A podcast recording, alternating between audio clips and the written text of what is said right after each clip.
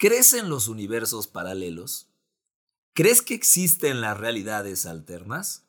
Internet está lleno de fotos y videos de fallos en la realidad. Pero, ¿qué pasa cuando esos sucesos van más allá? Cuando hay una interacción con personas de nuestra realidad. A nosotros nos gusta platicarte las cosas como son. Así que quédate para escuchar dos historias donde la realidad y la ficción conviven. Bienvenido, ya estás escuchando Historiadores, un espacio donde platicaremos de historia, pero te contaremos las cosas como realmente pasaron y no como aparecen en tu libro de texto gratuito, conducido por Daro Carrillo y Feror Casitas. ¿Qué pasa, planeta Tierra? ¿Cómo dicen que les va? Bienvenidos a un episodio más de Histeriadores. Así pasaron las cosas. Mi nombre es Daro Carrillo y está con ustedes Fernando Orcraxitas, quien ya se puso ¡Ay, maleta! Porque tuvimos un pequeño accidente, mi crack. Mi crack, aquí andamos peleándonos con la tecnología, pero pues aquí estamos como cada semana eh, bebiendo. Mira. miren, claro que sí, platicando de historia, y episodio especial today. Así es, my friends. Un dos Eh, por uno. Dos por uno, ¿no? Tenemos hoy dos temas, dos historias que les vamos a platicar de cosas pues raras, extrañas, misteriosas. Eh, al final de cuentas, no vamos a hablar hoy de un tema histórico como tal, ¿no? Hoy escogimos un tema que, eh, pues de una historia que nos pareció bastante interesante, no, no, no es como tal historia universal, pero eh, esta historia va- van a ver las dos que les vamos a platicar, son cuestiones muy interesantes, muy misteriosas, tienen esa... Te, te dejan con esa duda, ¿no? De qué hubiera pasado o qué pasó realmente, pero aquí les vamos a platicar, amigos. La verdad, amigos historiadores, em, yo soy fan de TikTok. Ya sé que van a decir, ¿y esto qué tiene que ver? Pero uso TikTok para dos cosas. No subo material porque ya no estamos. Ya no estás en edad, mi crack. Ah, no estoy en edad. Pero lo uso para informarme, para ver recomendaciones de restaurantes, cómo mejorar cosas en la casa, etc. Pero otra cosa es un poco el ocio también. Y hay un montón de videos, amigos, donde se ve realidades alternas. Gente captada en un supermercado que de repente desaparece, o al contrario, o, o cosas de pronto aparecen así nomás sin ningún sentido, este, y que dices, puta, pues no se ven como editados en casa. Quién sabe si sea verdad o no. Y mi crack trajo acá un par de historias a la mesa que sí están para que te vuelen la, la cabeza. Finalmente es historia, sí, no será historia universal, pero sí es historia. Y en Historiador nos gusta decirles pues, cómo pasaron las cosas. Así que vamos a situarnos en el año de 1954, en el aeropuerto de Haneda, en Tokio, Japón. Un hombre que hablaba franchuta y también japonés se baja de un avión. Hasta aquí todo es normal, ¿no? Mi crack, un hombre caucásico, con barba, elegante, divertido, buena. Normal, fíjese. Siento que esta broma ya la he escuchado antes. Pero, o sea, algo, algo normal. Mi crack que toda la vida va a Haneda, a Japón, allá se surte de material para vender acá en México. Entonces, él había ido para allá. Un hombre normal en un país donde cada vez hay más occidentales que van pues por temas de negocios. Pero este hombre era diferente.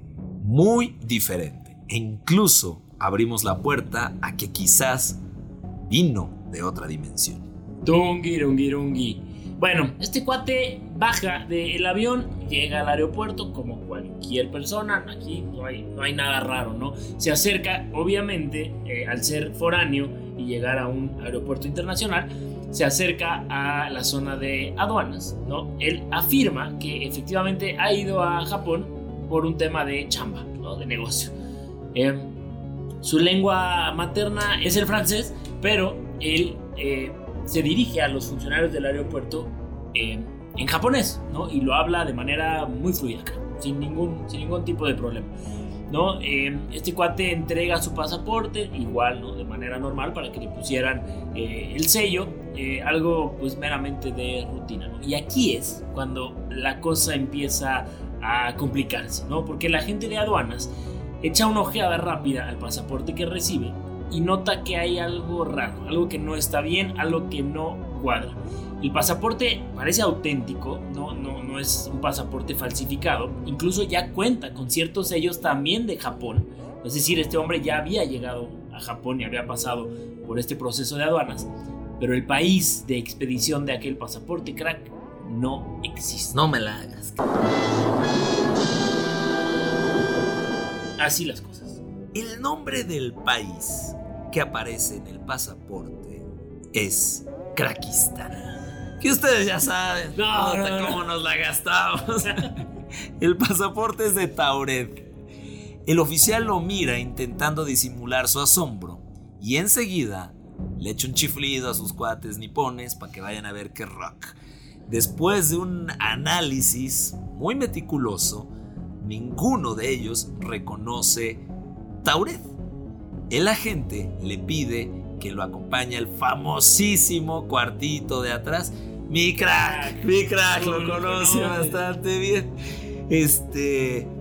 Crack, tengo acá un- una anécdota que contarte, mi crack. A ver, cuéntame. No, no, ya, ya en serio. Hice un par de viajes a Colombia por chamba. De- fueron medianamente consecutivos, digamos. A partir Uno después del otro. uno después del otro, Sí. pero lo que quiero decir Primero es que fue uno y luego el otro. pero lo que quiero decir es que, que no pasó mucho tiempo Ah, ok. entre una visita y la segunda. Y a partir de esas visitas, mi crack, me han detenido en todos los aeropuertos en los que voy. No. En todos me llevan al cuartito de atrás. Historia real. Me Por eso llevan regresas tan contento un poco de tus viajes. dolorido. Este, Caminando de lado. la neta es que, que sí, esto ya es hablando en serio. Me llevan y, y me separan con gente que sí se ve potencialmente peligrosa. Y ahí es ya lo mismo han de decir esos güeyes, ¿no? Había un mexicano potencialmente peligroso.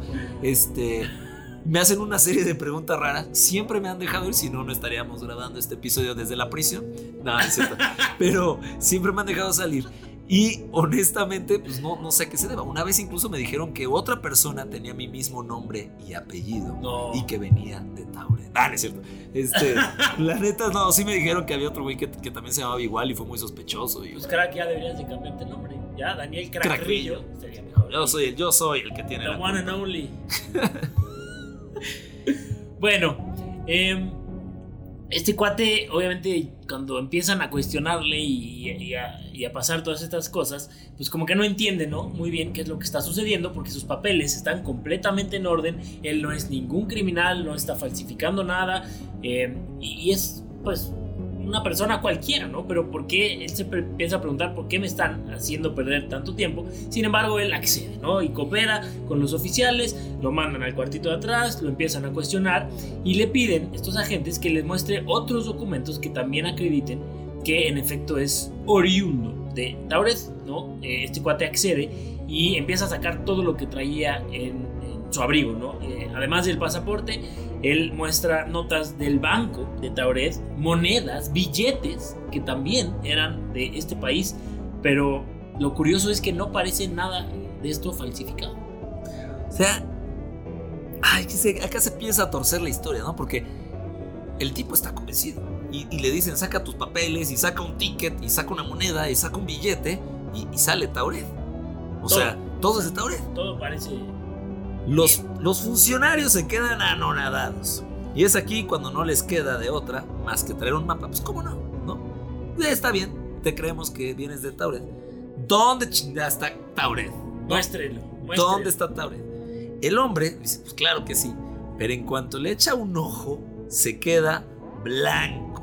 Su país no está en el mapa, simplemente no aparece. Él había señalado una zona entre España y Francia, lo que hoy se conoce como Andorra, y dice, debería estar aquí. Por eso es que sabía, en, en teoría, francés, ¿no? Claro. se empieza a poner nervioso y pues él lo, él lo discute. El reino de Tauret existe desde hace mil años y es imposible que no esté en el mapa.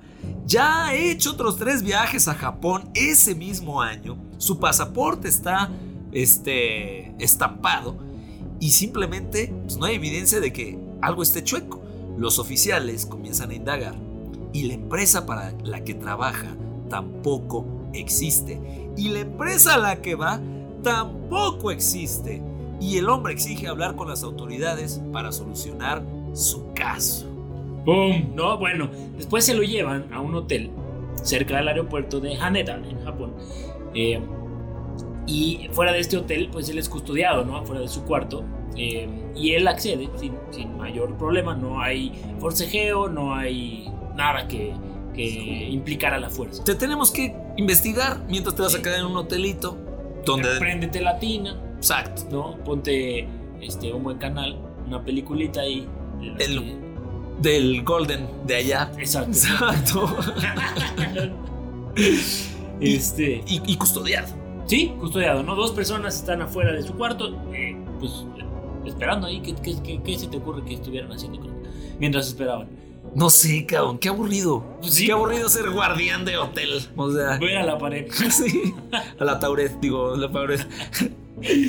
bueno, eh, mientras es custodiado por estos oficiales, eh, en lo que llegan las autoridades al hotel, eh, pues él está ahí metido, ¿no? De pronto llegan las autoridades, abren la habitación y resulta que el hombre se ha desvanecido no sin dejar ningún rastro, o sea, desapareció.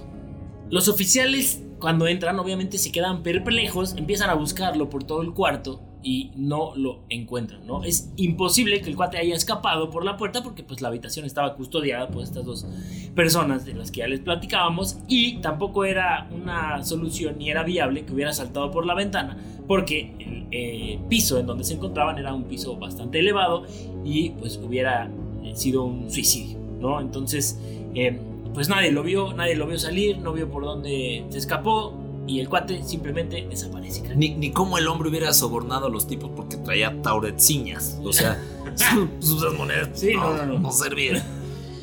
El hombre de Tauret no volvió a ser visto, ni por los oficiales de las aduanas de Japón, ni por nadie. Una de las teorías es que qué tal quien quita que este hombre misterioso de Tauret era un viajero interdimensional proveniente de un universo paralelo donde se parece chingo al nuestro, pero en el que Andorra es Tauret. Otros hablan de viajes en el tiempo, pero como que hace más sentido la primera teoría. Al fin y al cabo, lo único que aparentemente no tenía sentido era el país, porque la fecha concordaba, el viajero no notó nada extraño, ni fue raro viajar en un avión en Aneda. O sea, este tipo además tomó un avión sabiendo que va a Aneda, no sé si, si provenía de Tauret, supongo que sí. A lo mejor hizo escala. A lo mejor. No, no. a lo mejor sí. Sí, sí, sí. La existencia de otras dimensiones no es descartado para los estudios científicos, pero este tema no es un, una onda aislada. O sea, sí, sí suena muy fumado y todo, pero la evidencia existe, crack. O sea, la, la, evidencia de las monedas, del papel, del pasaporte, de todo eso, eso existe. Físicamente sí, existe. Sí, sí, claro, claro. No, es, suena a que es algo que estamos inventando y no, no es, no es así. ¿eh? La verdad es que esto sí fue algo que sucedió, está eh, documentado y como dice mi crack, está la evidencia, ¿no? Pero pues nos, nos deja muchas preguntas en el aire, ¿no? ¿Qué pasó con este cuate? ¿A dónde fue? ¿Cómo fue que desapareció? ¿Por dónde se metió? ¿Por dónde regresó a, a, a su mundo, a su dimensión? ¿Qué, o... qué cañón. O sea, de entrada, si hubiera querido ser un falsificante, pues no, no inventas Tauret. O sea, sí, o un falsificador. Vienes de. ¿No? Exacto. O sea, porque falsificante, pues. No, sí está acá. en Tauret, así se dice. Es que tú no estuviste ahí. Tú no estuviste en Tauret. Así hablamos los Tauretcillos. Chale, ya siento que esta se va a ir a esta pared de la vergüenza. este. No, porque te raspan en las encuestas. Sí, ya sé, ya sé. Lo peor es que creo que es todo el día programa que menos he bebido, pero bueno. Oye, ¿sabes qué está cañón, crack? Que. O sea, a lo mejor este. ¿qué, qué, qué tal que en su realidad Tauret existe y el sorprendido es él de verdad? O sea, él dice: Imagínate que tú llegas y dices, vengo de México. Imagina que viajas mañana y llegas y dices, vengo de México. Salud, y, tu y tu pasaporte está todo sellado, Sí, porque sí está. porque sí está. Claro, obvio. Y te dicen, oye, brother, pero México no existe. A y ver. te presentan un mapa y ya tú eres gringo, ¿no? Porque, pues, Sí, ¿quién- ¿de quién más? Y, y te dicen, pues esto siempre ha sido así. No. Y tú traes pesos, monedas, vouchers, este, tus tazos. O sea, y, y, y, y no, cabrón. Les voy a decir, aquí se paró el águila. Águila. Aquí fue. Exacto, o sea, estaría muy cañón, ¿no? Imagínate. O sea, este, en teoría, poniéndonos desde el lado de. Exacto, eso fue lo que se ve. Sí, O sea, ese es una buena analogía. es que nosotros lo, lo veríamos como al revés, de llegó un viajero, pero ¿qué tal que tú eres ese viajero? exacto. Y que no entiendes un carajo de No, lo no, que está no. pasando. Este tipo viajó en una realidad donde el avión era muy parecido a su realidad, donde convivió con gente dentro de ese avión, donde recogió su maleta Sí. y no era su realidad. Es lo que decías, ¿no? Lo único que, que- que brincaba y que no hacía sentido era el país, porque todo lo demás era normal, al grado de que el cuate pues, nunca, nunca se sorprendió de que hubiera un avión o que hubiera un aeropuerto, o- ¿no? O- y, y- y- quién hace cuenta que hubiera pasado el filtro? ¿No? Que, que la aduana no se dan cuenta y se lo sellan y sí, sí, sí. Cuando hubiera tomado el taxi rumbo a del, del hotel o de donde sea que iba a la empresa, pues esa empresa tampoco existía. Entonces igual iba a ser el taxista le iba a decir ¿Dónde es en japonés? A ver, Sí. En japonés. sashimi, sushi. Sí, exacto. Y es donde no existe. Y acá se rompe todo. Claro. La neta, eh, o sea, sí suena muy ficción. El tema es que todos estos papeles y documentos existen. Ahí vamos a poner a nuestro querido Mike a, a poner a postear toda la evidencia posible para que vean que pues, no, no es choro esta historia de Tauret. Sí, muy interesante y lo que decíamos, ¿no? Deja ahí muchas preguntas en el aire, que es lo que nos gusta hacer y en otros episodios lo hemos hecho para que ustedes, pues, eh, la respondan eh, como puedan y des- desentrañen estos misterios. Si ustedes nos quieren dejar sus comentarios, nosotros siempre abiertos a escucharlos y a leer, la neta, muy, muy entretenido. Y mi crack, no es todo, eh. No, No, no es todo. Les prometimos un episodio Special Double Two per One. Y tenemos eh, otro tema, ¿no? Este eh, sucedió en mayo de 1972 y fue el misterioso caso del cañón de Gaddington. Cuatro jóvenes de la Universidad del Sur de Utah regresaban a su dormitorio ¿no? en Cedar City después de haber pasado una noche en un rodeo local en Pioche. Eh, Jana North era quien manejaba un Chevrolet Nova de 1971 junto con Carol Abbott que ella pues iba del lado del pasajero ¿no? sentadas en el asiento de atrás estaban Lisa Rockefort y Bethany Gordon poco después de las 10 de la noche estas chicas cruzaron la línea estatal de Utah y Nevada aproximadamente a 14 kilómetros al este de Modena ¿no? tenían que regresar a su dormitorio porque si no les iban a cerrar y pues iban a dormir en la calle. Que yo he estado contigo en esa situación, mi crack, donde nos hemos ido de rodeo y ahí junta en la mañana y ahí Sí. tenemos que regresar muy temprano. Y esta es historia real. Nuestro rodeo se llama el Peter. El Peter. no se tarda, el Peter se tarda. Sí, sí, sí. Pero bueno, Ya llegará. ese tramo de la autopista 56 de Utah es bastante desolado. Hay demasiada arena y plantas e incluso se pueden observar también unos acantilados de arena roja en el horizonte. Las chicas estaban muy contentas, pues habían bailado paso de rodeo. Cuando de repente ven el cruce de Union Pacific en Modena. Justo después de cruzar los rieles, Hannah, quien iba manejando, notó algo extraño. Había que tomar uno de dos eh, caminos que de repente aparecieron en el desierto. Uno hacia el sureste y el otro hacia el noreste. Obvio, tomaron hacia el noreste porque Hannah sabía que Cedar City estaba a 73 kilómetros hacia esa dirección. Y bueno, aunque no existían los GPS, pues hacía sentido que fuera para allá, ¿no? Era bastante ubicada, aparente. Aparentemente. Cinco minutos más tarde de esta bifurcación, el coche entra en un cañón de roca roja. Eh, Jana había estado platicando ahí con sus amigas, echando el coto. güey. Notó que de repente los faros del coche como que brillaban con más intensidad en el pavimento. La línea central blanca en el pavimento había desaparecido y ahora en lugar de asfalto negro conducía sobre cemento blanco. ¿No? Aquí ya empezó como a, No, a, a tergiversarse la historia. habían llegado a Tlaxcala, crack. Así es. La escala de Bass. Eh, de pronto, la carretera terminó abruptamente en un acantilado rocoso y Yana, pues obviamente frenó el coche con todo lo que pudo y se detuvo frente al acantilado, ¿no? Y Yana, en ese momento, giró la parte delantera del automóvil, pues para regresar. Claro. Acá el misterio, mi crack, es ¿por qué le digo Hanna si se llama Yana? Pero, claro, bueno. Sí, la gente así como, pues cuánta gente vive en el coche. Es que estamos hablando de universos paralelos. paralelos. Exacto. Pasaron unos minutos y Yana Hanna empezó a sentirse como pues medio incómoda, ¿no? Seguían avanzando, rodeadas por las paredes rojas del cañón y confiadas de que deberían haber vuelto a salir al desierto abierto en este momento. Pues si se echaron en reversa, no tendría por qué haber algo raro, ¿no? Claro. Poco a poco el cañón se fue abriendo a un panorama más abierto, pero para sorpresa de las jóvenes, en vez del desierto iluminado por la luna, vieron campos de grano a la derecha y grandes pinos a la izquierda. Ya ni- Pinos en el ni, desierto. al caso, cabrón. O sea- ni al caso. ¿Qué está pasando aquí? No, no habrán fumado algo, crack. Oh, era la época del, de aquello, del De vacilador, de sí, o sea, de la música de los Beatles, no. Pues no sabemos. Pero bueno, las chicas estaban obviamente completamente desorientadas, no entendían qué era lo que estaba pasando, de pronto aparecen pinos por todos lados. Este, más adelante, Jana vio un bar en la carretera con un estacionamiento y dijo, de aquí soy. Sí, ¿No? Cualquiera, yo también me hubiera ido al bar. Aunque, pero aunque no estuvieras perdido. No, Si ves un bar, te paras. sí, no, es la respuesta a todo. Exacto. ¿no? Este, y parecía que el, el bar tenía, esto es real, parecía un letrero, tenía, parecía tener un letrero de neón, eh, pero no podían distinguir lo que decían las letras, era como colores brillantes, fluorescentes, pero no alcanzaban a distinguir qué era lo que decía.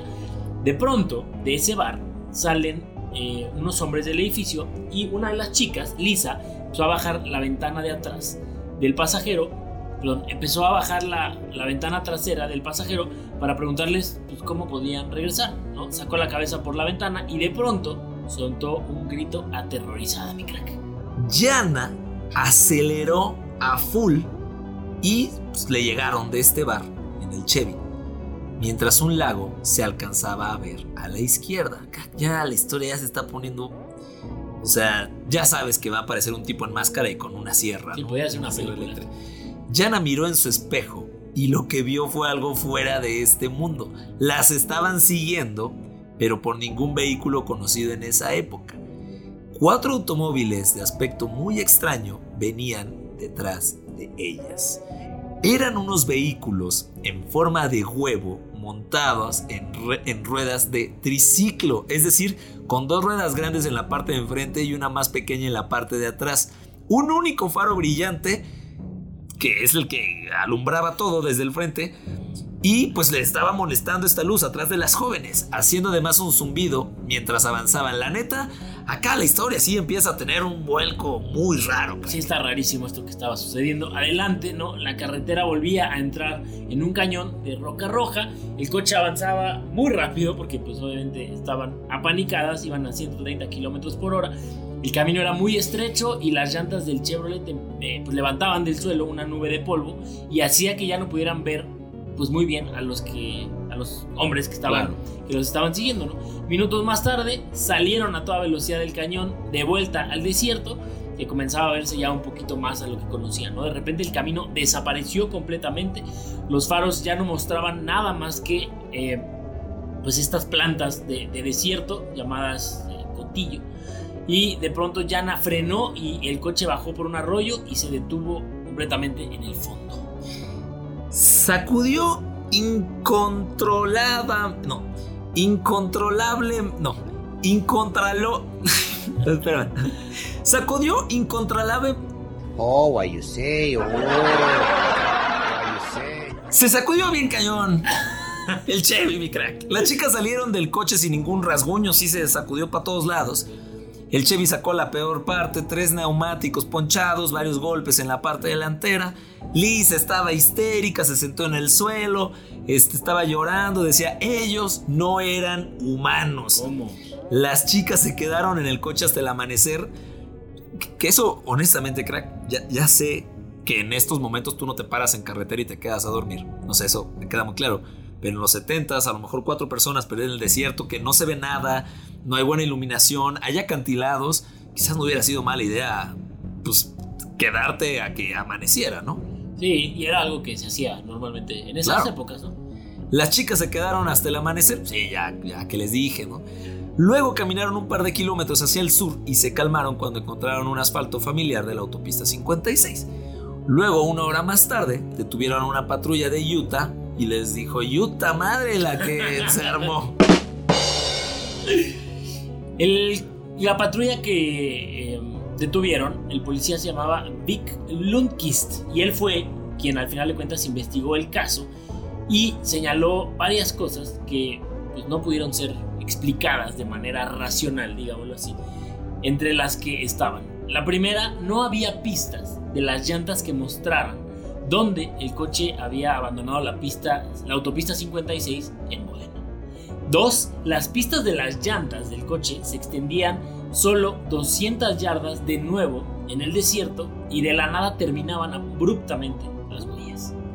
Nadie podía explicar cómo el Chevy había llegado casi dos millas al norte de la carretera 56 sin dejar ningún rastro físico a través de este paso del desierto. Por último, aunque los voluntarios buscaron incansablemente, no se encontró ningún rastro de la parte delantera derecha del Chevy. Si el cañón de Gadianton de Utah es como algunas personas dicen que es, una puerta de entrada a otra dimensión, entonces tal vez lo que esas cuatro chicas vivieron fue lo que se denomina como un viaje a un universo paralelo en el tiempo y en el espacio. Wow, o sea, otra vez estamos viendo lo mismo que platicamos en el, el primer tema, ¿no? O sea, este tema de- del universo paralelo, de viajar en, en otra dimensión, eh, extrañísimo, ¿no? A mí me, me vuela el cerebro pensar que esto puede ser posible. Y acá, es- a- acá el punto de vista es, es del viajero, ¿no? Acá no es la historia de la policía que escuchó el testimonio de cuatro chicas, Claro. sino son las cuatro chicas diciendo esto nos ocurrió. Sí, sí, sí. Y, Y, y- y lo más cañón es, encuentran un, o sea, el quemón de las llantas en el pavimento. Y luego unos kilómetros adelante ven otra vez este quemón. O sea, pero todo ese lapso en medio no hay nada. Exactamente. Es como, no hace sentido tampoco. Sí, no, ¿por qué, por qué dejaría de haber esas, esas huellas en el, en el pavimento? Sí, pues, como si el coche hubiera flotado. A ver, crack. ¿Tú crees, quitando estas historias de, del camino, que existen las dimensiones paralelas? Híjole. ¿O tú crees que todo el tiempo es lineal y ya? Yo, híjole, yo creo que sí es lineal. O sea, a mí me cuesta mucho trabajo porque yo creo que mi principal conflicto es que no termino de entender cómo funciona esto. No, o sea, es una, una, no sé, es una duda con- constante que no me queda, no me termina por quedar claro cómo pudiera funcionar eso porque obviamente es algo a lo que no estamos acostumbrados y, y no vivimos con eso pues de manera natural, ¿no? O sea, lo vemos en, en- en historias como estas, lo vemos en películas y cosas así, pero a mí no me termina de, de quedar 100% claro cómo es que funciona. O sea, y lo digo muy en buena onda, si no se puede comprobar, para ti no existe. Al momento, ¿no? Sí, Sí, y, y- y no es un modo irracional de pensar, ¿eh? Por supuesto que no. Yo soy un poco así, si no Claro. lo veo, no, no lo creo. Pero dijiste algo que se me hace muy claro. O sea, como todavía no comprendemos cómo funciona este PEX, pues sí puede existir. O sea, al no comprender no quiere decir que no existe. claro, claro. Quiere decir que no lo sabemos. Sí, sí. Pero eh, de que pudiera haber otro tipo de dimensiones, pues, pues a lo mejor sí. Que conviven. No sabes si la- los seres, los entes que viven en estas dimensiones pueden tener eh, un contacto con nuestra dimensión.